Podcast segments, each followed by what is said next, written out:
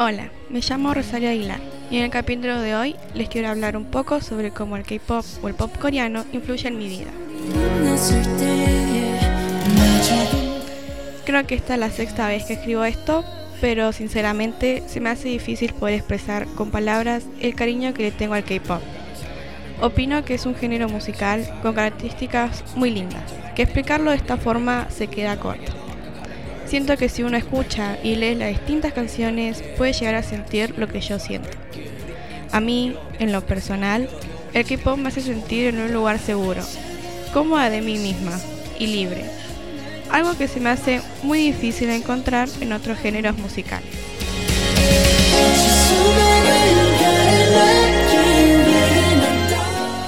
Pienso que el significado que le agregan y la, y la pasión al momento de representar la canción es algo único. A mucha gente le puede parecer ridículo, pero realmente me han ayudado.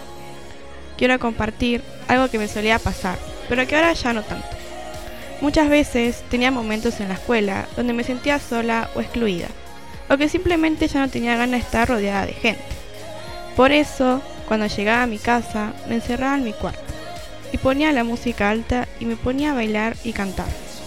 Atesoraba y atesoro mucho ese momento, porque es el momento donde conectas con la música. En conclusión, el K-pop no es solo un grupo de personas bailando y cantando, sino que es más que eso. Bueno, esto fue todo por el capítulo de hoy.